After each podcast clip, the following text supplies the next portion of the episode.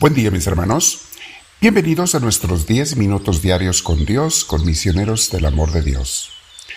La intención, como ya saben, es que todos comencemos el día con un corazón alegre, lleno del Señor, lleno de su fuerza, porque la necesitamos durante el día.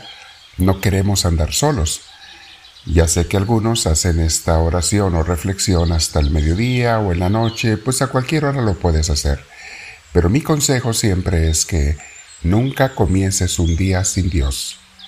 Nunca comiences un día sin haber pasado 10, 15, 20 minutos con el Señor para que tengas fuerza durante el día para cualquier cosa que venga. Vienen cosas y verás que los problemas se ven mucho más pequeños cuando estás con Dios. Vamos a sentarnos en un lugar con la espalda recta, nuestro corazón dispuesto para Dios, abierto para Dios, nuestro cuello y hombros relajados. Si tienes audífonos, póntelos. Vamos a respirar profundo, llenándonos de la paz de Dios, pero con mucha paz respiras profundo. Deja que Dios te llene de Él. Invítale. Abrázalo. Dale un abrazo a Jesús en tu corazón. Estamos hablando de Jesús en estos días el amor, la entrega a Jesús, cómo Él es el mejor amigo. Y de hecho, así se llama el título de hoy, de nuestra reflexión. ¿Quién es tu mejor amigo?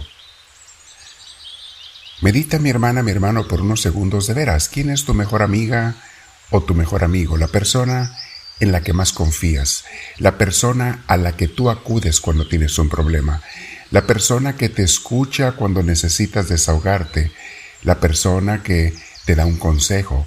¿Quién es tu mejor amiga, tu mejor amigo? Y déjame decirte una cosa. Si descubres que no es Jesús, qué bueno que tengas otros amigos, me da mucho gusto, pero no hay ningún mejor amigo que sea mejor que Jesús. Vamos a meditar en ello. Dice nuestro libro Imitación de Cristo. Muy grande arte es saber conservarse con Jesús y gran prudencia saber tener a Jesús.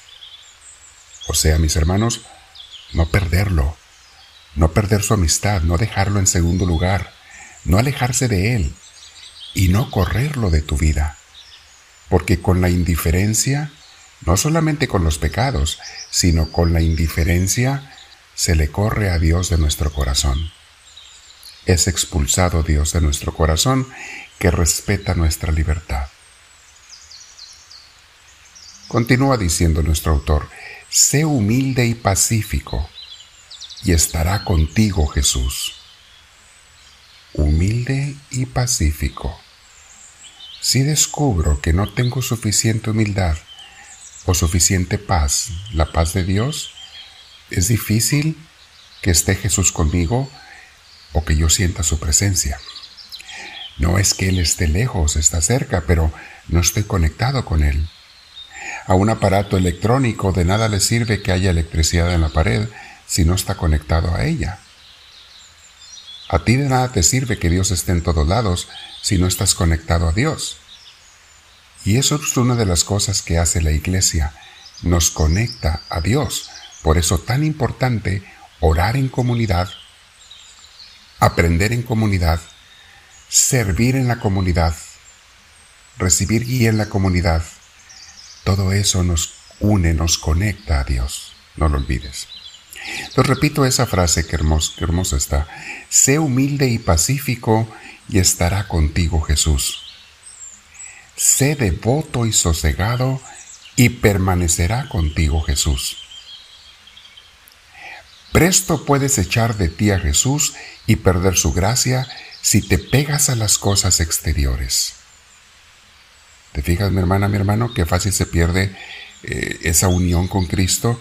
Nada más apégate a las cosas interiores, exteriores, perdón, a personas, a placeres, a cosas materiales. Apégate a ellos y automáticamente te despegas de Dios. No queremos eso. No queremos despegarnos de Dios jamás. Hay que hacer los trabajos y las cosas de cada día, pero dándole el corazón a Jesús dándole el primer lugar a mi Señor. haciendo de Cristo el amor de mi vida. Ayer veíamos cómo todo mundo buscamos tener amores, tener consuelos en esta vida, tener placeres, tener quien me haga feliz. Mi hermana, mi hermano, veíamos ayer, nadie te puede hacer feliz más o mejor que Jesús.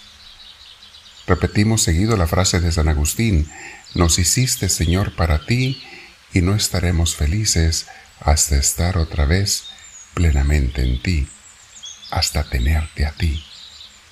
Muy, muy ciertas estas palabras. Repito esa frase porque está muy es muy importante. Presto puedes echar de ti a Jesús, o sea, pronto puedes echar de ti a Jesús y perder su gracia si te pegas a las cosas exteriores. Si destierras de ti a Jesús y lo pierdes, ¿a dónde irás? ¿A quién buscarás por amigo? Sin un amigo de verdad no puedes vivir contento.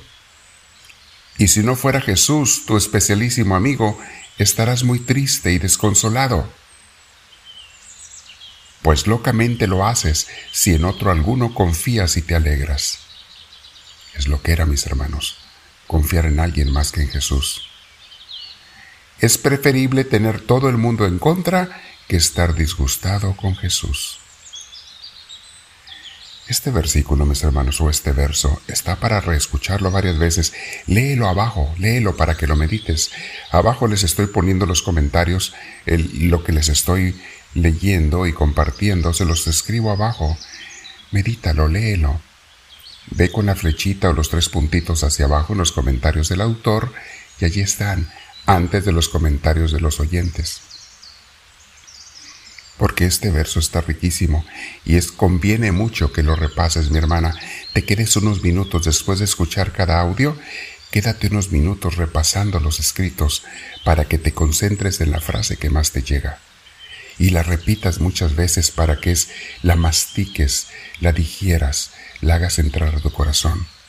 Palabras de inspiración que Dios nos ha dado a través de grandes hombres y mujeres en la historia del cristianismo recíbelas. Voy a repetir esa frase. Si destierras de ti a Jesús y lo pierdes, ¿a dónde irás? Me recuerda a San Pedro cuando en Juan 6 Jesús les dijo, ¿ustedes también me van a abandonar? Y Jesús, Pedro le dijo a Jesús, Señor, ¿a dónde iremos? ¿A quién? Solo tú tienes palabras de vida eterna. ¿Quién más nos puede dar el sentido de la vida, la luz, la guía, como tú lo das?